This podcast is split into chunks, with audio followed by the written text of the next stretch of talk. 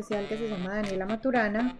Eh, ella es politóloga y es ah, especialista en comunicación política y eh, trabaja muy activamente en estos temas de diversidad racial, de diversidad étnica y de diversidad de género. Entonces esperemos que, que, les encante esta conversadita porque es una mujer que de verdad nos va a enseñar muchísimo hoy. Dani, muchas personas cuando se enteraron que íbamos a tener esta conversación contigo, me escribieron y me dijeron, por favor, hazle una pregunta que para mí también tiene un sentido gigante y es, yo tengo que reconocer que a veces he sido racista y necesito generar conciencia que así ha sido, que así ha sido, porque hay que, hay que reconocerlo. Por favor, pregúntale a Dani qué es el racismo. Para las personas que están escuchando nuestro podcast, ¿qué es el racismo?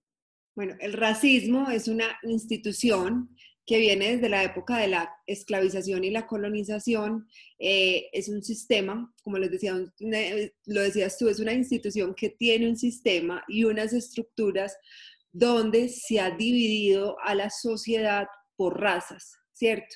Y donde se ha creído que las personas eh, afrodescendientes o indígenas eh, no merecen estar en ciertos lugares que pues, son necesarios para cumplir al máximo nuestro desarrollo como seres humanos, ¿cierto? Entonces, el racismo no es, es más allá de un comentario, como lo decíamos al principio, más allá de un comentario racista, es toda una estructura que denota las desigualdades estructurales que se ha tenido, sobre todo en este caso en Colombia, eh, como se ha tenido en Estados Unidos, eh, que ha hecho que las personas afrodescendientes no puedan acceder a la riqueza, ¿cierto? Y recuerden que la riqueza es la que nos da la oportunidad de satisfacer nuestras, nuestras necesidades y alcanzar nuestras libertades individuales, como lo dice Amartya Sen. Entonces el racismo es toda esta estructura. Ahí respondo también, si me permites, Milo, otra pregunta que dicen, ¿es que las personas negras no son racistas?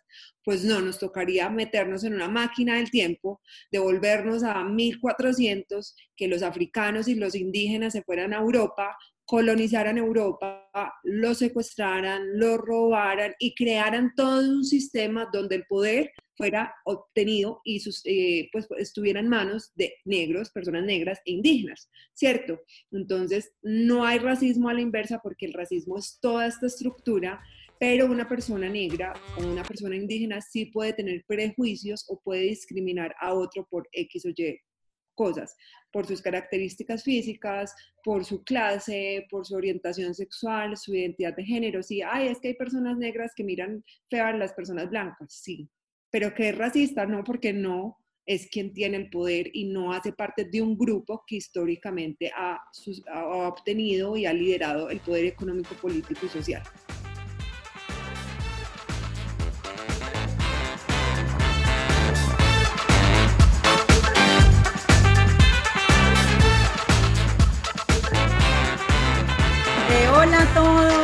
Otra vez en Las Incómodas. Hoy queremos hablar de un tema muy importante y muy vigente, eh, que es el racismo. Pensamos que es una conversación que en este momento tenemos que tener y que siempre tenemos que mantener. Es una conversación que tenemos que eh, tener con nuestros hijos, con nuestros padres, nuestros amigos y mantenerla vigente en el tiempo, que no sea cuestión de una moda. Todos hemos visto últimamente las movilizaciones que hay en, pues al, principio en Estados Unidos y ahorita ya están en Europa y en muchas ciudades del mundo. En Colombia hubo también una movilización importante, sobre todo en redes, eh, por el asesinato de George eh, Floyd, que fue un afroamericano que fue pues torturado y maltratado por la policía.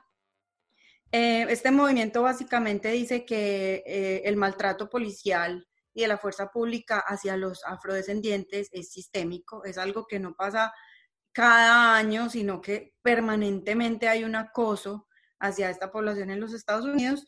Y hoy queremos tener esta conversación, en Colombia tenemos que tener esta conversación. Eh, nosotros muchas veces decimos, eh, yo no soy racista. No, yo no soy racista. Entonces nos quitamos el problema encima y no es con nosotros, eso es con otra gente, porque como yo no soy racista, ese no es mi problema.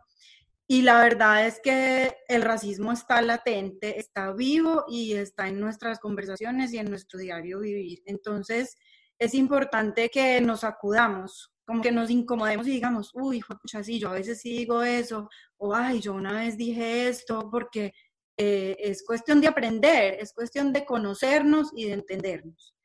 Eh, Milito, hola, ¿cómo estás? Quiero saludar a Daniela, que es nuestra invitada especialísima hoy, es especialista en estos temas de diversidad étnica y también de género. Eh, pero yo quería preguntarle primero a Milito, ¿qué piensas tú de esta conversación? Hola, yo, la verdad, un saludo especialísimo a Daniela que está hoy con nosotros, una mujer grandiosa. Quiero que sepas que soy tu seguidora. No nos conocíamos a partir de este momento, sé que nos vamos a conocer por ser una mujer absolutamente maravillosa, que extiende una conversación que es necesaria. También para todos nuestros oyentes, un saludo especialísimo. ¿Cómo me siento? Me siento retada en esta conversación me siento absolutamente emocionada. Siento que esta es una conversación que por eso lo he hecho de definirse como incómoda es una gran paradoja, porque no debería ser una conversación incómoda. Debería ser una conversación que enfrentemos, que enfrentemos con valentía, que podamos reconocer, que tengamos los suficientes argumentos, la suficiente información eh, y sobre todo la suficiente sensibilidad para enfrentar. Creo que es una conversación que es necesaria para la evolución de la humanidad. Creo que no podemos hablar pasitos sobre todo lo que está pasando. Creo que, como tú decías ahorita, somos muy ignorantes en relación con el tema. Muy pocas personas saben la génesis de este tema que por ahí escuchan, que es racismo. Em, pero no sabemos casi nada, porque no nos han enseñado, porque han sido conversaciones que son tabú, porque lo que nos han dicho no corresponde con la profundidad de un tema que sin lugar a dudas hay que abordar con toda la responsabilidad y con toda la, la franqueza. ¿Por qué? Porque resulta que compartimos una sola raza y es que somos humanos y desde ahí tenemos que abordar esta conversación tan importante. Así que yo también estoy súper feliz de estar acá teniendo esta conversación. Cambiamos eh, los contenidos que seguían precisamente por eso, porque no vamos a ser ajenos a lo que está pasando. Y si tenemos que hacer dos, tres, cuatro capítulos sobre el tema, lo vamos a hacer, porque eso somos las incómodas, unas mujeres que no vamos a tragar entero, que no nos gusta lo que está pasando, que no nos gusta eh, lo que está ocurriendo y que entendemos que es un tema que siempre ha estado presente, simplemente ahora con el eco de las redes sociales, el eco de los medios de comunicación tiene como unos, como unos booms, que no debería ser así, que no debería ser así porque es un tema que lamentablemente ha existido desde mucho antes eh, y desde ahí lo tenemos que reconocer. Así que tengo mi mente, mi corazón y mi voluntad abierta para tener una conversación que estoy segura que va a ser muy, muy importante para todos. Bueno, sí, estoy completamente de acuerdo y sobre todo con lo que tú decías, que es nuestra responsabilidad informarnos y es nuestra responsabilidad educarnos. O sea, la comunidad afro no tiene por qué estar pasándosela toda la vida explicando es que el racismo existe. Esto es nuestra responsabilidad. Nosotros tenemos, tenemos que educarnos. Eh, ahora sí le doy paso a Daniela. ¿Cómo estás? Muy bien, muy feliz de estar acá. Me pareció maravillosa, las estaba oyendo las dos con mucha atención y creo que ustedes dijeron mucho de lo que debe ser, de lo que debe pasar de ahora en adelante.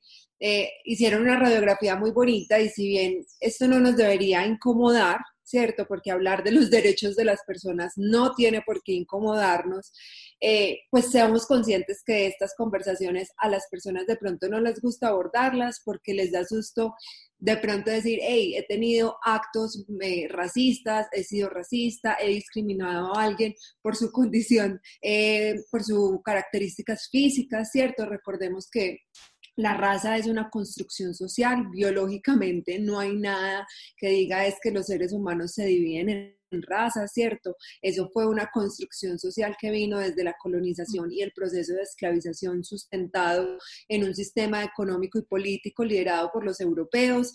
Entonces, lo que hay que hacer es, eh, incluso ahora estaba yendo un debate, no negar que las razas existen porque se construyó y se creyó tanto que hoy en día vemos que hay unas personas, hay racismo, ¿cierto? Que es un sistema que divide a la sociedad por razas y le permite a alguien acceder a ciertas cosas, ¿cierto? Y sobre todo el acceso a la riqueza, porque la riqueza lo vengo diciendo yo mucho, como lo dice Amartya Sen, la riqueza te da la posibilidad de tú tener tus propias libertades individuales. En el momento en que tú tengas ingresos y demás, no quiere decir que el fin último del ser humano es tener muchos ingresos, pero sí necesitas ingresos para tener una vivienda propia, para poder acceder a la educación, para tu alimento, para subsistir en este planeta y en este universo. Entonces, eh, tenemos que entender que el racismo, como les decía, es una construcción y un sistema construido de la nada, inventado, que se construyó desde 1400 más o menos a la fecha y que hoy sigue estando latente. Entonces sé que esto es incómodo porque probablemente muchas personas cuando oigan este tipo de conversaciones digan, ay, pucha, yo dije algo así, o ay, pucha, yo tuve un prejuicio frente a una persona negra que estaba entrando a un restaurante muy costoso y yo dije, ¿cómo hizo para pagar para estar acá? O, como, o, que todas las negras son calientes y que todos los negros bailamos bueno, eh, o, que todo lo, o que todo lo del negro, eh, como dicen también con, con, la población pobre es robado, o que el negro es muy bueno para ser deportista o para ser cantante, pero hasta ahí llega. Entonces la idea es que generemos estas conversaciones incómodas para cuestionarnos y para poder deconstruir todo eso que históricamente se ha construido alrededor de la raza, que nuevamente digo, existe ese concepto porque se construyó socialmente, biológicamente sí no existe, eh, pero hay que reconocerla porque si no la reconocemos, pues en últimas no sería negar que hay personas que tienen menos por esa construcción social. Entonces, no la vamos a negar, vamos antes a decir, vamos a hablar de esto, hablemos duro, no vamos a hablar pasito, vamos a, incomodarnos, como ustedes bien lo dicen, para que también pues mejoremos nuestro propio actuar, nuestros propios pensamientos y seguramente después de conversar y ver este, este podcast, eh, escucharlo, hablar con sus familias, con sus amigos, con sus hijos, pues no volveremos a cometer ese tipo de, de comentarios o de actos frente a una persona que es de un grupo étnico de nuestro país o de nuestra, las ciudades donde vivamos y eso ya es ganancia, eso ya es ganancia. Sí, totalmente, eso es, eso es enriquecer nuestra cultura, es que es enriquecernos también como seres humanos, evolucionar y crecer. Tenemos que empezar, pues, indudablemente por la esclavización de algunas personas en África. La esclavitud no era necesariamente eh, contra las personas de raza, que lo que hoy llamamos raza negra, sino que la esclavitud era un tema de, guerras y unos esclavizaban a otros. Bueno, resulta que los portugueses tenían unas colonias ya desde esa época en la costa occidental de, de África y traficaban personas. Traficaban personas que, al, que les vendían incluso los mismos jefes de, las, de, esos países que cuando esos no eran países, de esos territorios, eh, y ellos se dieron cuenta que eso era un negociazo. Entonces, como América fue colonizada, ellos dijeron, pues, ¿por qué no hacemos el negocio también llevándolos a América? ¿Por qué? Porque en América se necesitaba mano de obra para trabajar los cultivos. En Colombia, eh, Cartagena se volvió uno eh, de los puertos eh, de América en donde se hacía el tráfico de esclavos, eh, lo que pasaba era que a ellos los traían de diferentes comunidades en África, en los barcos los iban repartiendo por el Caribe, los separaban de sus familias, los separaban de la gente que, que hablaba el mismo lenguaje para que no se pudieran rebelar. Entonces, cuando llegaban a América realmente no tenían con quién hablar, no tenían con quién hacerse, era un mundo desconocido, era, además llevaban seis meses de tortura en unos barcos horribles donde los golpeaban, los torturaban, los utilizaban como ejemplo de no rebelión y los tiraban al agua. Una película muy chévere para entender un poco esto es Amistad, que es una película de todo ese proceso de esclavización, eh, para que la gente entienda que esto acá meto yo la cucharada, qué pasó en esos más de 400 años de esclavización, como tú bien lo decías, es, digamos, nosotras tres somos hermanas, vivimos en un hogar felices en África, eh, y somos negras, somos mujeres negras, pero pues nosotros no conocíamos esa palabra negra. Y llegan unos portugueses, luego los españoles, luego los holandeses, luego los franceses, o sea, todos los europeos empiezan a coger este modelo que era netamente basado en temas económicos, económicos eh, y llegan, acá me van a disculpar, perdón, hago el paréntesis, tengo un gato muy bebé y juega mucho, entonces llegan, Llegan estos españoles eh, y portugueses, como les decía, y demás europeos, y llegan a nuestra familia y cogen a Milo para un lado y la mandan para Colombia, y a Ana la mandan para Estados Unidos y a Daniela la mandan para una isla del Caribe. Nos despojan de las familias, nos despojan de nuestro territorio, nos despojan de nuestra lengua, nos despojan de nuestra cultura, de absolutamente todos, y somos traídos a América para ser explotados comercial y laboralmente, y no solo explotados comercial y laboralmente, si somos mujeres explotadas sexualmente. Eso es muy importante. ¿Por qué hago esta pausa? Porque todos, y esta es mi crítica a las mallas curriculares de los colegios, porque todos sabemos cuál fue el holocausto judío, todos sabemos la Primera y la Segunda Guerra Mundial, es muy importante, todos sabemos quién es Hitler, Mussolini, todos sabemos qué pasó en, Europa, sabemos que fueron 6 millones de judíos, hay memoriales en todo, en Estados Unidos, las que viven en Estados Unidos saben que hay muchos memoriales contra el holocausto, ¿cierto?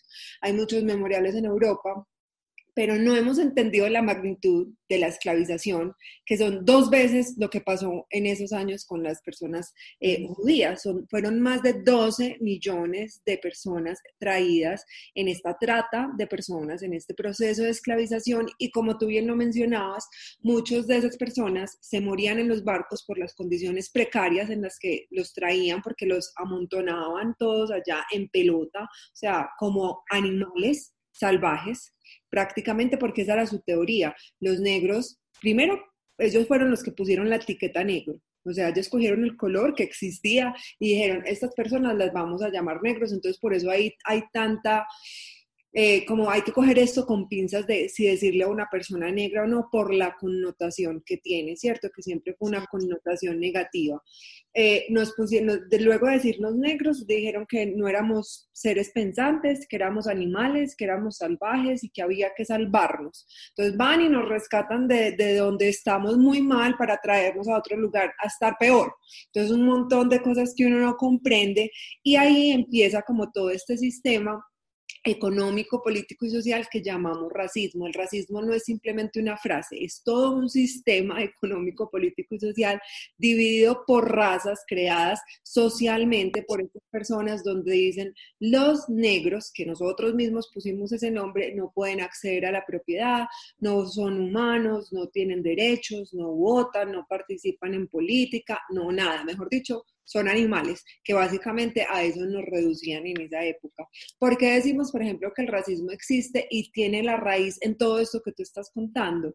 Porque al pasar de generación en generación, si tú como familia no tenías casa, no tenías vivienda, no eras sujeto de derecho, eras tratado como un animal, cuando ya llegó el proceso de, de libertad, ¿cierto? De poder ser seres humanos, ¿cierto?, de poder ejercer nuestra ciudadanía, pues era muy difícil tener nuestra vivienda propia. Entonces la brecha generacional es muy fuerte y por eso la gente que hoy dice, ay, es que los negros son muy perezosos, es que no estudian porque no quieren o no trabajan porque no quieren, es porque históricamente ha sido muy difícil acceder a esas oportunidades que en últimas nos ayudan a conseguir esa riqueza que yo les decía, que no es simplemente porque queramos ser ricos o tener plata por tener plata, es porque la riqueza nos ayuda a acceder a nuestras libertades individuales.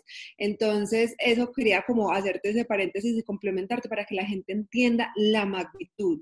12 millones de personas eh, explotadas sexual, laboral, comercialmente, traídas, despojadas de toda su historia y muchos de ellos, como tú los decían, decían, yo no me quiero aguantar esta explotación y se suicidaban o muchas veces cuando veían que habían enfermedades que empezaban a brotar, los tiraban del barco. Mm. Y hay una película que es muy reciente, que es Black Panther, Pantera Negra, que si ven a lo último cuando el antagonista está hablando con el protagonista y le dice, ven, te voy a llevar, te voy a perdonar, y él dice, prefiero morirme en el fondo del mar, como lo hicieron miles de mis antepasados. Entonces, cuando vuelvan a ver Black Panther no la miren como, hay una caricatura más, un superhéroe más, tiene demasiado contenido político y contenido de historia sociopolítica sustentada en el racismo para que entiendan que ellos incluso cuando hablan de ese metal precioso que hay, que no me acuerdo el nombre, que hay en ese, en ese país donde sucede Black Panther, ellos lo que muestran es que África y Sudamérica eran países muy ricos,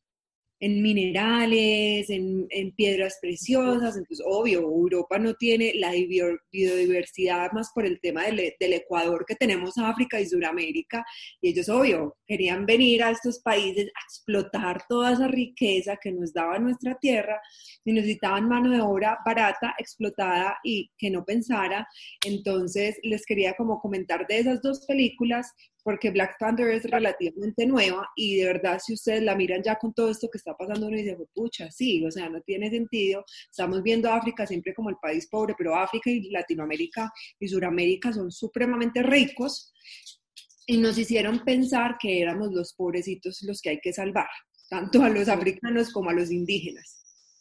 Entonces quería ah. como hacer ese paréntesis para complementar lo que venías diciendo, para que ya continúes con la, eh, el hilo del, de la historia. No, espectacular eso que dices. Además que me parece muy importante resaltar, Daniela, que, que a los, las personas que venían en estos barcos, las, como dicen aquí en Estados Unidos, las quebraban. O sea, ellos llegaban a América completamente quebrados con la mentalidad quebrada, el espíritu quebrado, la fuerza quebrada después de perder a su familia, después de perder la dignidad porque eran abusados y violados y golpeados. Horrible, eh, eh, llegaban aquí como quebrados y a mí me parece muy importante resaltar el valor de la lucha de la rebelión en Cartagena porque eh, todo este cuento de Bencos viajó, todos los cimarrones, los palenques, porque porque eran personas que a pesar de todo ese maltrato, es que todo eso, todo eso que hicieron por ellos, se liberaron a punta de lucha.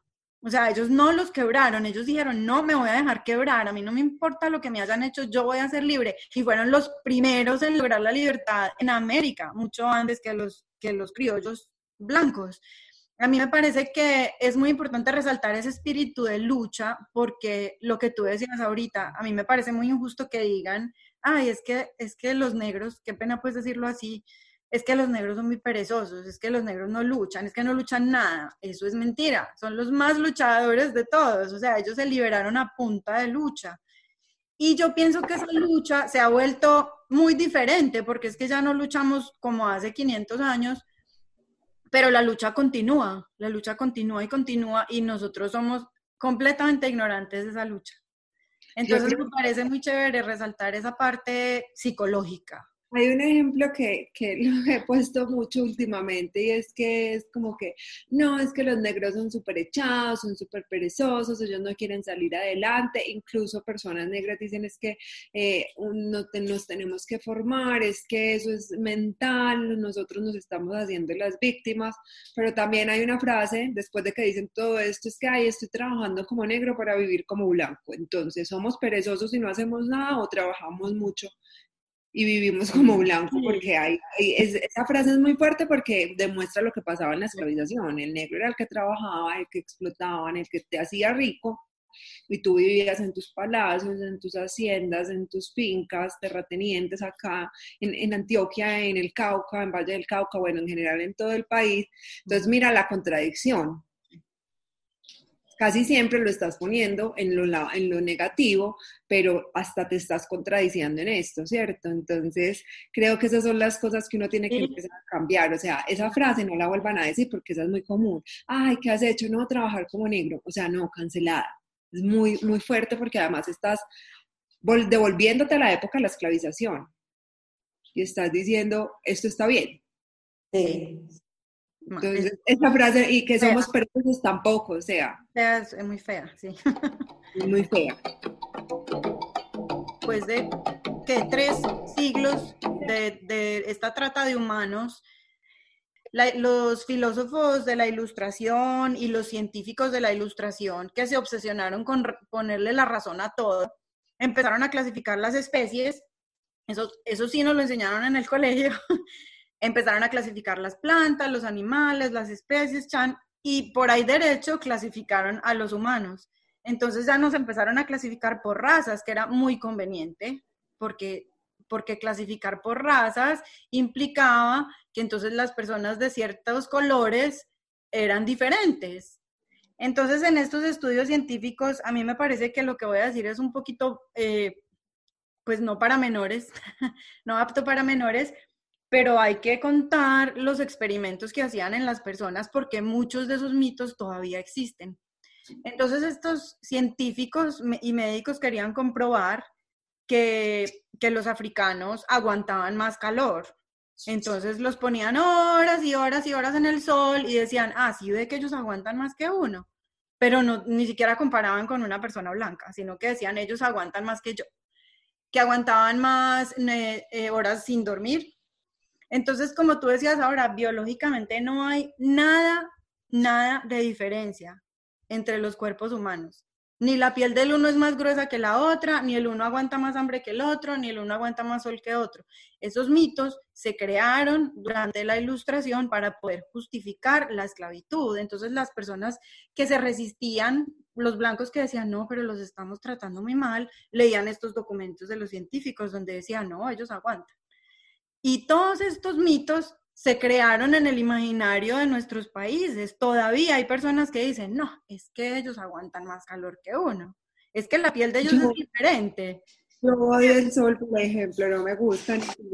Para complementarte algo que ya más como desde la política, la ilustración es muy importante para los modelos democráticos, ¿cierto? Porque ahí viene la Revolución Francesa eh, y pues la la carta de, los ciudadanos y quienes dan pues esta idea de libertad, fraternidad, igualdad y la construcción de los estados modernos como nosotros los conocemos, entonces fundamenta la democracia en esas desigualdades. Incluso para el feminismo esta es como la, primera ola, si, si, ustedes lo recuerdan, porque viene Olimpia de Bush y Mary Wollstonecraft en, el Reino Unido a decir, venga, ustedes están hablando de los derechos del hombre y del ciudadano y los derechos de la mujer y las ciudadanas, ¿qué? y por más que uno, pues yo admiraba un montón a Rousseau, porque Rousseau pues fue el que ayudó a construir esa carta democrática en Francia, cuando uno mira, yo digo, ¿cuál cuarta democrática?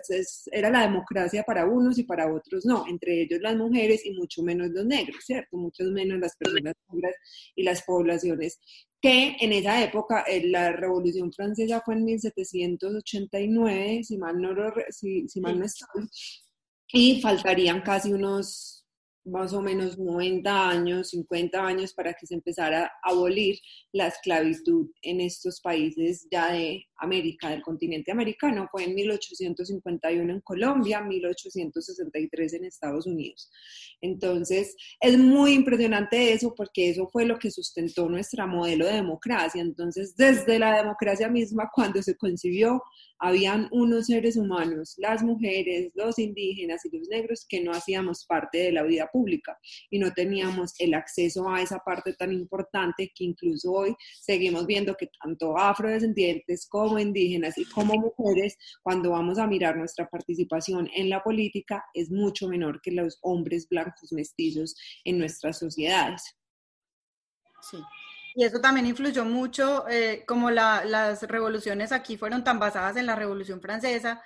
hay un podcast de New York Times que apenas me oí el primer capítulo esta semana que se llama 1916, 1916, eh, que habla de Thomas Jefferson y lo criticaban porque la esposa de Thomas Jefferson, el papá era esclavista y el papá violó a una de sus esclavas y tenía hermanos, o sea, la esposa de Thomas Jefferson tenía hermanos hijos de esclavas, entonces decían, hasta contra su propia familia fue capaz de, dar directriz y de dar como esta visión de, de Estado, de sociedad, eh, Thomas Jefferson, y lo critican mucho y se lo súper recomiendo a ustedes y a todas las personas que ven, es muy chévere, es completamente en inglés, pero creo que vale la pena los que saben inglés que, que lo oigan. Y yo creo que a mí, por ejemplo, yo sé inglés, pues me toca oírlo como veces, tomar nota, volver, Google, buscar, porque este proceso hay que buscar, como tú lo decías al principio, no nos podemos quedar calladas, y oímos este podcast y ya lo sabemos todo.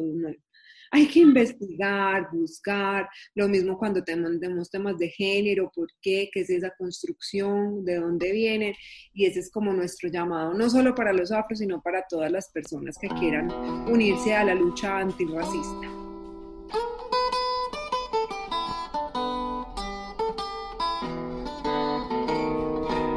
En el sur salen unos personajes muy importantes, sobre todo mujeres eh, revolucionarias que dijeron nosotros no vamos a aguantar más, estudiantes que decían ya no más, nosotros también somos personas. Entonces empiezan estos movimientos que uno ve en las películas em, muy chéveres, eh, siguiendo a Martin Luther King en el sur y en el norte a Malcolm X. Eh, en el sur, Martin Luther King da un discurso un poco más pacífico, más de todos podemos trabajar juntos, lo vamos a lograr. Y sin embargo, el, el, el director del FBI lo consideraba uno de los hombres más peligrosos del mundo. sin embargo, lo mataron también. Lo mataron. O sea, era una amenaza para la seguridad de los Estados Unidos, pero él siempre habló de paz. Entonces, la única amenaza era que los que los que las minorías se rebelaran, según los blancos. Aunque Diani, algo que yo descubrí, eso es algo que nos pintaron.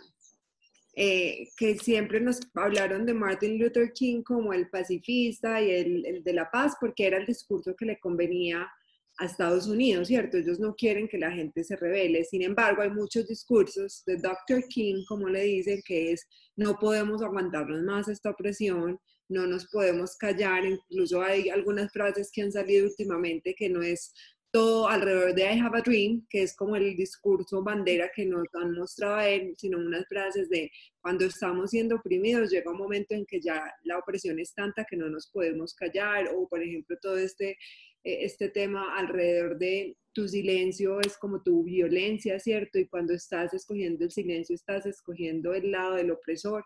Estas eran frases que también no se lo decía Malcolm X, que era un poco más rebelde y más revolucionario, y era pues antiabolicionista, eh, perdón, abolicionista full y antirracista full y, y anti-white supremacy, que todo esto que tú estás contando esos segregacionistas, este sistema liderado por blancos desde lo económico, lo político y lo social, es lo que se llama la supremacía blanca, ¿cierto? Y que deriva también en unos grupos como el Ku Klux Klan, que es muy loco, o sea, hay gente que se reordenó, que se creó una organización que hoy todavía existe, que va y mata negros y los colgaban en las calles, los colgaban en las fincas.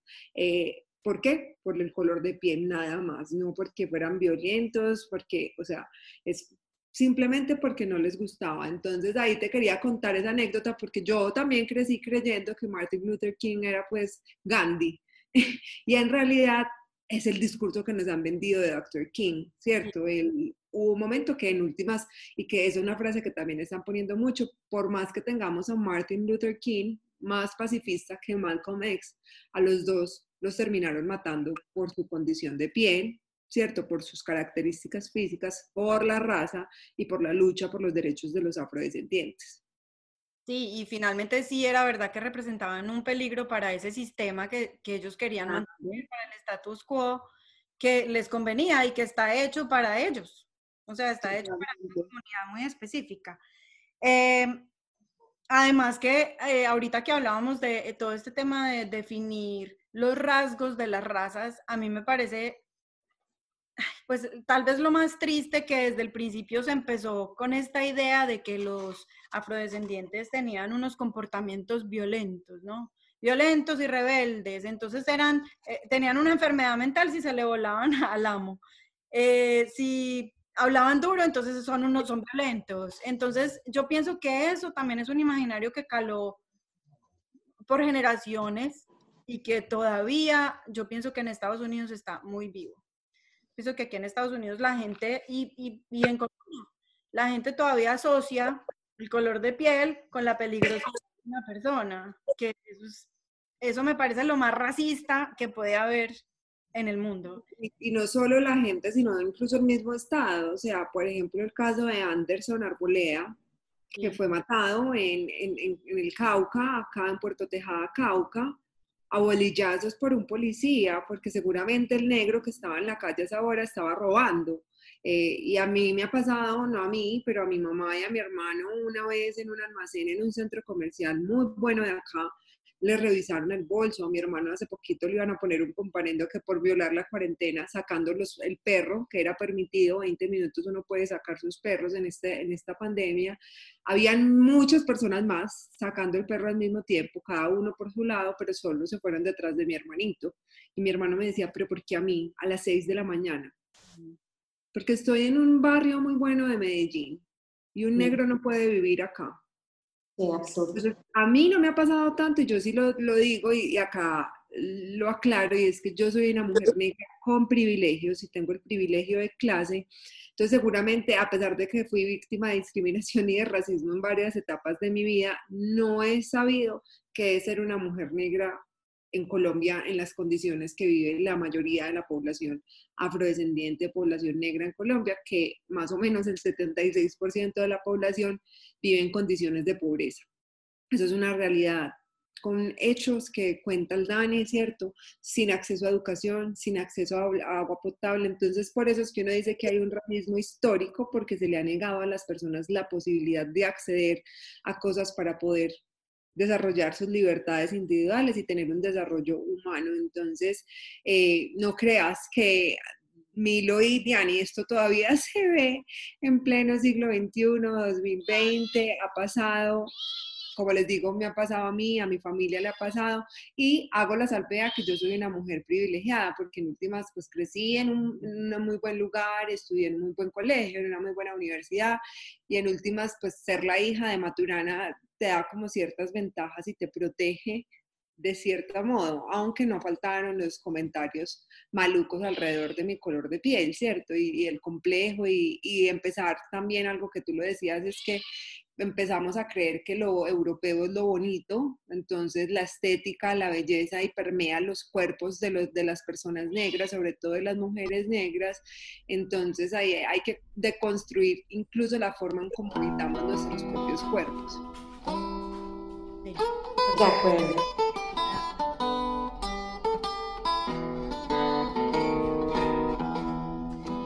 Bueno, eh, mataron al doctor eh, King, mataron a Malcolm X, entonces como que iban tumbando esos líderes, iban tumbando esos líderes, seguían eh, insistiendo que era por defensa, porque eh, querían defender una cosa que cuando llegó Nixon se llamó la ley y el orden, que es una frase muy clara de los Estados Unidos desde esa época de los dirigentes de los Estados Unidos, la ley y el orden. Incluso hubo una serie muy importante con ese nombre, porque a la gente aquí es obsesionada con la ley y el orden. Y la ley y el orden fue una política básicamente anti, anti hippie, que eran los que estaban en contra de la guerra de Vietnam, y anti-afrodescendientes. Esa fue básicamente.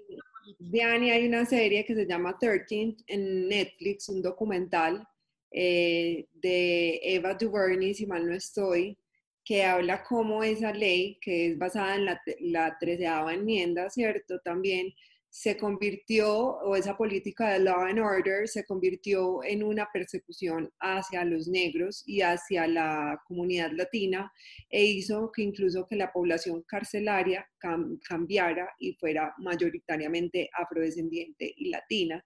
Incluso creo que en esa serie muestran todo el tema de la persecución por el tema de las drogas y la dosis, la dosis mínima. Entonces van al Bronx, a esos barrios que son históricamente negros. La misma policía y el mismo Estado introduce las drogas, introduce, pues hay una teoría que es el Estado mismo el que introdujo el, crack en esos barrios para poderlos perseguir y poder como exterminar, por decirlo así, a través del encarcelamiento a la población afro. Y es súper loco porque si vemos el discurso de Trump, el discurso de Bolsonaro en Brasil, es law and order, ley y orden. Entonces es un discurso muy de gobiernos de extrema derecha que hay diferencias, que, que son necesarias las diferencias, que hay gente menor, que otros y que hay que mantenerlos alejados. Entonces, hoy en día, gran parte como este movimiento que está resurgiendo, porque Black Lives Matter se creó hace siete años, pero está como en un resurgir, ellos no han dejado de trabajar, es en contra de esa política de Estado déjenos de perseguir, déjenos de estar creyendo en ese white supremacy, en esa supremacía blanca, donde solo los blancos tienen el derecho, el poder, el acceso a, y cambiemos las realidades de este país. Entonces les quería mostrar eso, les recomiendo esa serie en Netflix. y miren mucho el discurso de Trump y de Bolsonaro en Brasil, eh, incluso acá en Colombia, cuando ha habido temas de protesta, casi siempre se llegan y dice cualquier gobernante que es más cercano a la derecha, es que necesitamos ley y orden. Y cuando yo oigo esas dos palabras, después de haber visto ese documental, digo, ah, qué susto, esto no está bien, porque pues una cosa es que la gente cumpla la constitución, las leyes y te ejerza sus derechos y sus deberes también, pero otra cosa es la persecución por parte del Estado a los que piensan diferente. Sí, y, yo pienso que además de la política de, ley y el orden, hay, un, hay otro término que nos toca muy al corazón en Colombia y es esa guerra contra las drogas, ¿no? Es una guerra pues que aquí la llevan reperdida y en Colombia también, pero eso justificó todo este arsenal de la policía americana, porque es que la policía americana, digamos que antes era una institución más pequeña, más normal, la policía de cada ciudad, pero ahora ya son militares. Y esas penas mínimas de las que tú hablabas, pues fue una política brutal, porque entonces tú por tener unos gramos de crack cocaine te metían eh, cadena perpetua. Eso se volvió un problema, un problema tenaz y un negocio gigantesco. Las cárceles en, Estados Unidos son privadas y eso es un negociazo. Un negociazo total. Entonces, ese es otro, otro tema de la persecución, como la obsesión con, eh, con los afrodescendientes en Estados Unidos, es que esta persecución era, era, era muy fácil coger a un afroamericano con droga, era muy fácil. Entonces era más gente para la cárcel y esto da una sensación de falsa seguridad porque entonces el gobierno realmente nos está protegiendo, nos está cuidando de todos esos criminales y eso vendió y caló y la gente se comió el cuento. Pues es, esos son imaginarios que, que yo pienso que hay que tocar porque la gente de verdad se tiene que cuestionar de dónde viene eso, a qué intereses obedece eso. Y, pienso pues que si uno se educa eh, en el tema, uno empieza como a, a decir, sí, esto va por este lado, a cuestionarse uno mismo las creencias que ha tenido toda la vida, ¿cierto? Es muy importante que la lucha antirracista no es solo de los afrodescendientes, porque en últimas nosotros somos los que hemos estado en posiciones de desventaja, en los que no hemos podido acceder a, ¿cierto? A, un, a, la, política, a lo público, a lo económico. Entonces, si son las personas las que tienen el privilegio, pues deberían ser las del privilegio las que cambien su mentalidad y abran las puertas. Porque nosotros llevamos mucho tiempo diciendo, hey, somos personas, hey, tenemos derecho, hey, pónganos, párenos bolas. Estado venga, por ejemplo, a los, a los municipios del litoral colombiano, inviertan. Ojo, no hay camas. Apenas llegaron un montón de insumos para el Chocó antier, hace poquito. Entonces la gente decía, tuvo que pasar una pandemia para que el, sector salud del Chocó estuviera en las condiciones que están. Entonces, esto es muy importante porque por más que los afro hablemos, si los blancos, que son los que tienen el poder, no entienden que el poder es para todos y debe ser para todos, y que esta sociedad la componemos todos, indígenas, negros, afrodescendientes, raizales, palenqueros, mestizos, todos, y que todos deberíamos poder ah, eh, tener la posibilidad de acceder a nuestros derechos humanos, acceder a una educación, a una vivienda digna, entonces no vamos a hacer nada. Entonces, por eso es tan importante lo que tú estás diciendo, porque son las grandes corporaciones, los grandes bancos, las grandes empresas, las que tienen que empezar a cambiar las políticas al interior de su empresa.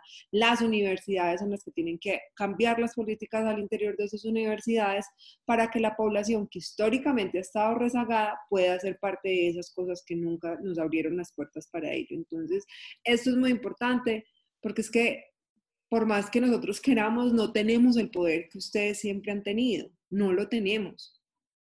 ¿Por qué? Porque hace 1400, en 1400 nos dijeron que no, y eso sigue pasando. Entonces, eso que tú dices es muy verdad, muy, muy cierto, perdón. Esto no es un discurso solo de nosotros. Porque si seguimos solo nosotros, ya lo hemos demostrado desde 1400, esto no cambia. Esto no cambia. Y eso yo creo que es el mensaje más importante de hoy. Es eh, ese, que todos somos responsables de todos. No sé si tú tengas como unos hitos importantes en Colombia que de pronto no conozcamos.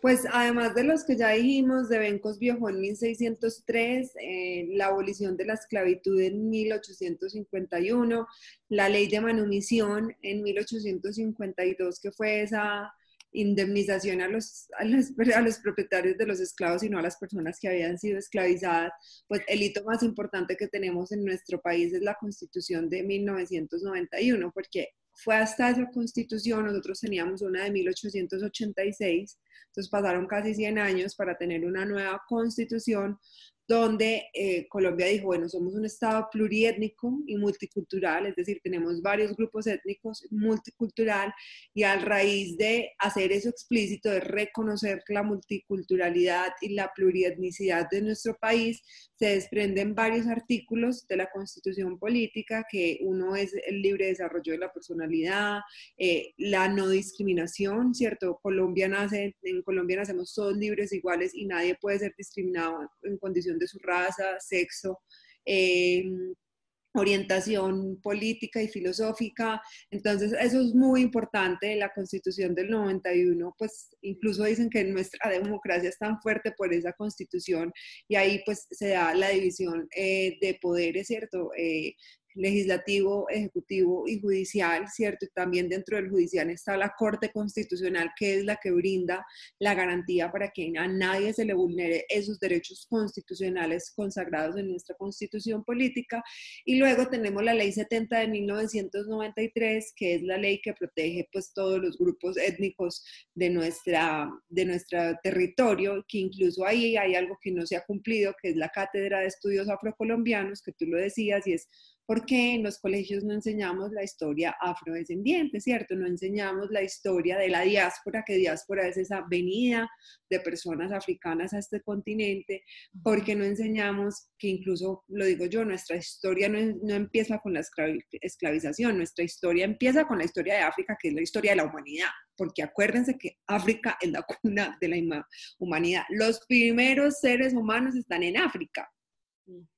Entonces, cuéntenos eso, cuéntenos eso para saber eso y sentirse orgulloso que, o sea, si yo sé que mis antepasados vinieron del primer lugar donde hubo humanos y no me cuentan solo la historia es que mis antepasados fueron personas esclavas y tratadas como animales y salvajes, seguramente mi apropiación por mis raíces sería muy diferente. Porque hay un reto también, es no solo la discriminación de los blancos hacia los negros, sino el autorreconocimiento. Es decir, ay, sí, yo soy una mujer negra eso es un proceso muy íntimo de cada persona que hace como una trayectoria para uno encontrarse con sus raíces, mi autorreconocimiento. Yo tengo 34 años y fue hace 6 años más o menos, o 5 años, fue hace nada. ¿Por qué? Porque es que en el colegio no me enseñaban de esto y las familias tampoco me enseñan de esto, los papás no me enseñan de esta historia. Entonces ahí está la cátedra de estudios afrodescendientes, que es algo que se debe hacer. Entonces, a nivel legislativo y normativo, nosotros tenemos nuestra constitución, la ley 70, la ley de antidiscriminación, en Antioquia hay ordenanzas departamentales, en Medellín hay acuerdos municipales que se tienen que materializar para que de verdad hablemos como de la diversidad. Yo, por ejemplo, en el pasado mes de mayo, que es el Día de la Afrocolombianidad y el mes de la Afrocolombianidad, yo me la pasé por Twitter hey, alcaldía de Medellín, gobernación de Antioquia, es el mes de la afrocolombianidad, ¿qué van a hacer? Hey, ¿qué van a hacer? Todos los días hasta que finalmente hicieron algo.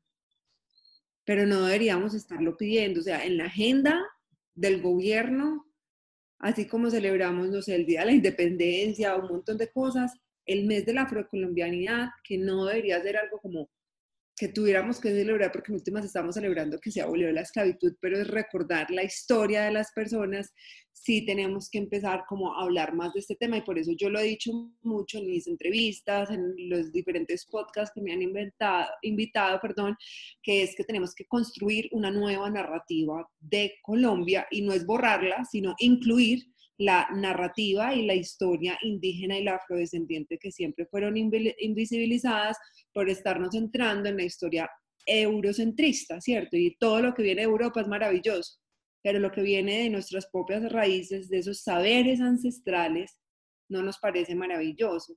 Pero cuando hacen expartesanos somos felices yendo a comprar molas, felices viendo la marimba, felices probando la gastronomía, felices comiendo plátano maduro con queso, que es un plato muy africano, un patacón con queso muy africano, eso viene de allá, o poniéndonos turbantes, o poniéndonos muchas cosas, pero no nos gusta ir más allá de la historia, que creo que eso es nuestro gran reto. Sí, sí, de acuerdo. Y, y, como yo digo, como yo dije al principio, yo pienso que es responsabilidad de uno hacer la tarea. O sea, es responsabilidad de todos hacer la tarea porque es que todos estamos bajo un mismo territorio. todos tenemos que, que, vivir como colombianos, es que no dividirnos, todos somos colombianos y la constitución, como tú decías, dice colombiano es todos los que viven acá, todos los ciudadanos, no importa más, hasta ahí, punto, punto. Entonces, hacer la tarea, yo creo que, que ese sería como la, como el mensaje más claro. Milito, Cuéntanos tú qué, qué piensas de esta conversadita, qué pregunta le quieres hacer a Daniela, qué te gustó, qué no te gustó. ¿Qué anotaste? Que yo te vi anotando un montón de cosas. No. Más juiciosa. Yo estaba acá absolutamente conectada con esta narrativa de ustedes dos porque creo que precisamente eso es lo que le falta al abordaje de un tema tan sustancial como es hablar de racismo. Y es que pocas personas tienen la historia, tienen el origen, tienen esos hitos que han marcado nuestra humanidad. Y al tener una ausencia de eso, el abordaje de la conversación se queda, se queda limitada, es una conversación muy limitada, esto no puede ser una conversación banal eh, que no tenga en cuenta todos esos antecedentes históricos, por eso les estaba prestando mucha atención yo tengo muchas preguntas, yo no sé si el tiempo nos va, nos va a alcanzar, pero quisiera hacerte dos porque sé que tú también tienes pues compromisos ahorita.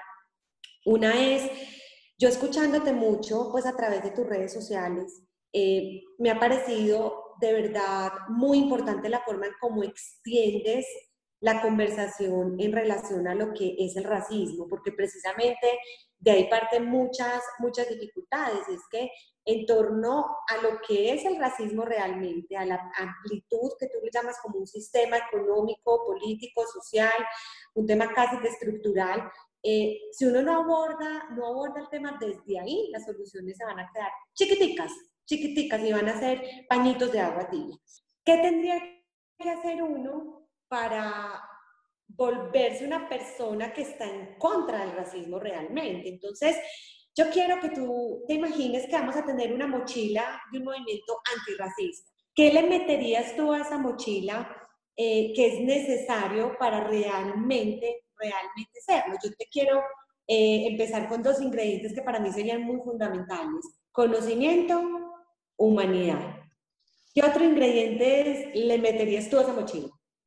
Respeto, que, creo que es muy importante abordar estos estas conversaciones con mucho respeto, eh, empatía, ¿cierto? Que es lo contrario a, la indiferencia. Yo creo que la indiferencia mata, de verdad, la indiferencia acaba con nuestro tejido social.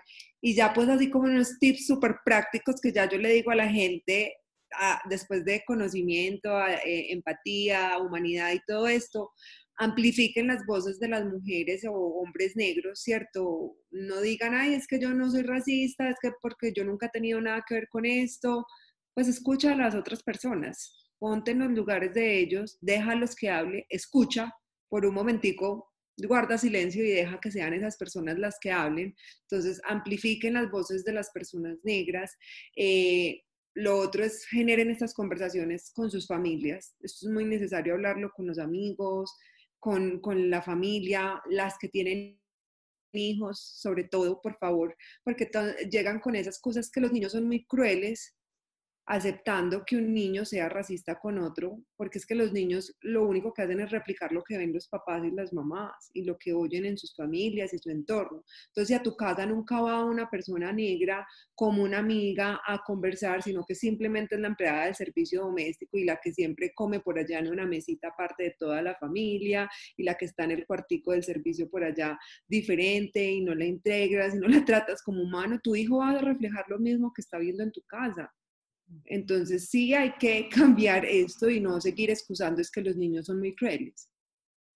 si tú no tienes amigas, no sé, de la comunidad LGBTI, pero tú puedes ver referentes, ay, ve, esta cantante es lesbiana o esta cantante es negro, Jay-Z, ay, el reggaetón tiene raíces en, la cultura negra, en los tambores, ¿sí me entiendes? Hay muchas formas para hablarle a los hijos sobre diversidad. Entonces creo que eso es una, para mí, creo, creo no es porque lo estoy hablando con mis amigas que son mamás y me decían, oh, pucha, si no hubiera sido por mis papás, yo hubiera sido una porquería con vos en el colegio. Y en realidad mis amigas, y me fue muy bien con mis amigas, aunque tuve también situaciones malucas. Pero una amiga sí fue la que me dijo, démosle herramientas a las personas para que críen a sus hijos de una manera diferente. En mi casa nunca hubo un problema porque mi mamá siempre me habló del primo gay cuando ella vivía en Canadá, en Montreal, que se iban a las discos, Donna Summer, eh, las Supremes, o sea, siempre me habló de Michael Jackson, de referentes que se parecían a mí aunque para mí fue muy duro crecer y yo cuando estaba chiquita le decía a mi mamá que me quería ir a un país donde yo fuera normal, porque yo no me sentía normal en Colombia. Yo le decía a mi mamá, llévame a un país de negras desde que estaba muy chiquitica.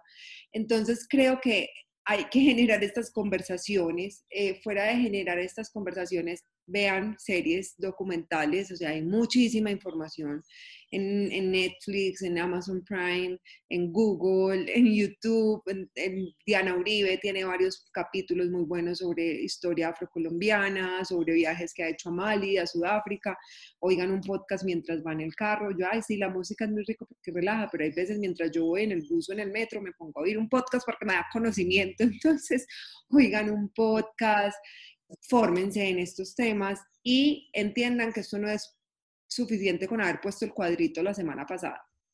Esto hay que, o sea, la lucha antirracista es un estilo de vida y es una convicción, o sea, ustedes hacen esto porque creen. Si de verdad no lo sienten o quisieron poner el cuadrito porque su empresa entonces iba a estar en la moda de la conversación mundial, entonces no están en esto y es mejor que se hagan a un lado y se revisen primero a ver si de verdad creen en esto, porque no más, como lo decíamos al principio, Milo, hablar de los derechos de las personas no nos debería incomodar y no debería ser algo como raro, ¿cierto? No debería ser raro en nuestro ambiente porque son los derechos de las personas. Hoy para nosotros es muy fácil llegar, subir a nuestro apartamento, tener wifi, tener un computador, tener un celular, meternos a Netflix, tener comida, pedir un Rappi, un domicilio, o sea, todo nos parece súper normal.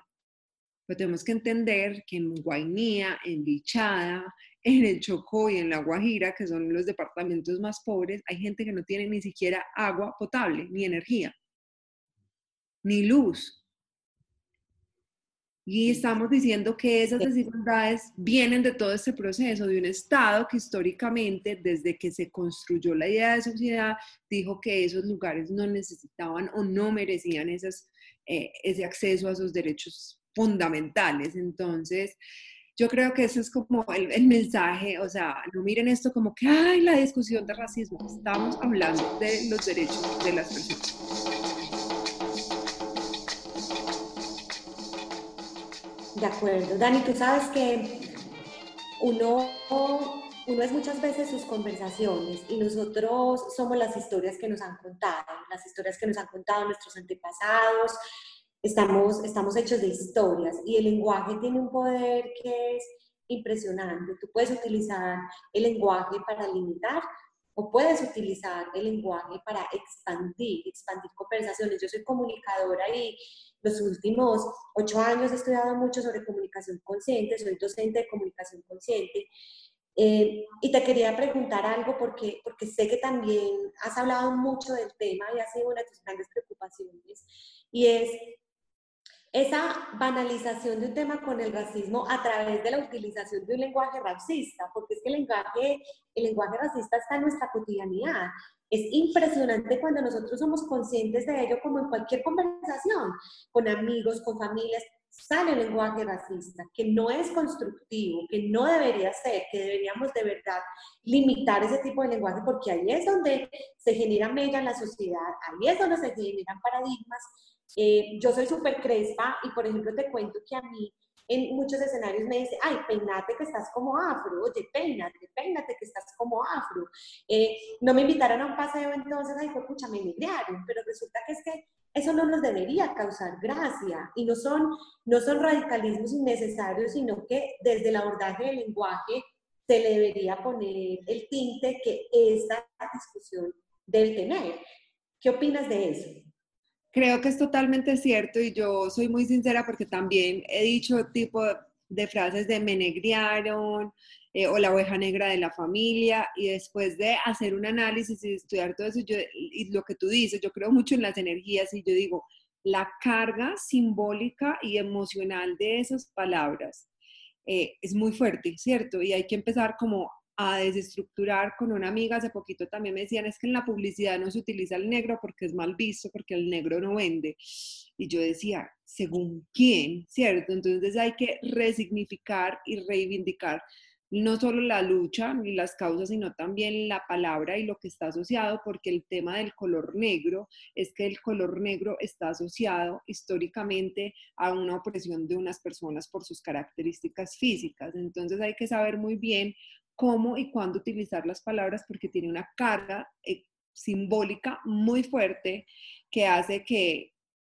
sin querer queriendo, sigamos segregando con nuestras palabras a las personas en razón de sus características físicas y su tono de piel. Entonces ahí es el, el, cuidado de las palabras, porque sin querer queriendo estamos segregando como históricamente lo hacían las leyes, pero lo estamos haciendo con el discurso y con las palabras. Eso es lo grave de todo esto.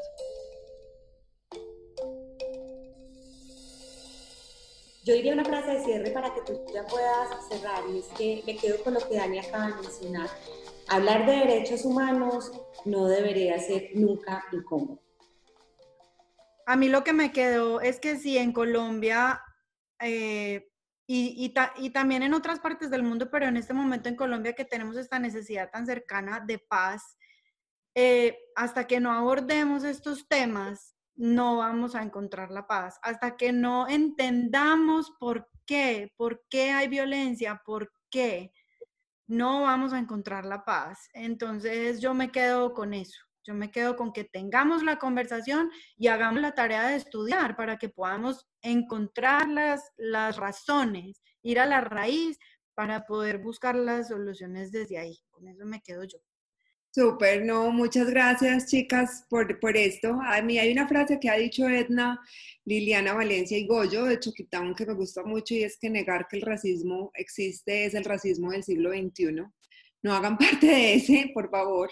Descolonicemos la mente, abrámonos, incomodémonos, cuestionémonos para que podamos generar cambios. Estos cambios no son solo una lucha de nosotros como personas afrodescendientes, es una lucha de todos como sociedad por los derechos humanos de las personas, así que necesitamos menos indiferencia y más humanidad. Muchas gracias por haberme invitado a este espacio tan maravilloso, me encantó conocerlas. Eh, y espero que no sea la, la última conversación, que tengamos muchas conversaciones más. Así va a ser, Dani, muchísimas gracias por estar con nosotros. Gracias. Sobre todo por educarnos, por enseñarnos. Muchísimas gracias. un abrazo, besos. Chao. Un abrazo. Gracias, recibido. Chao.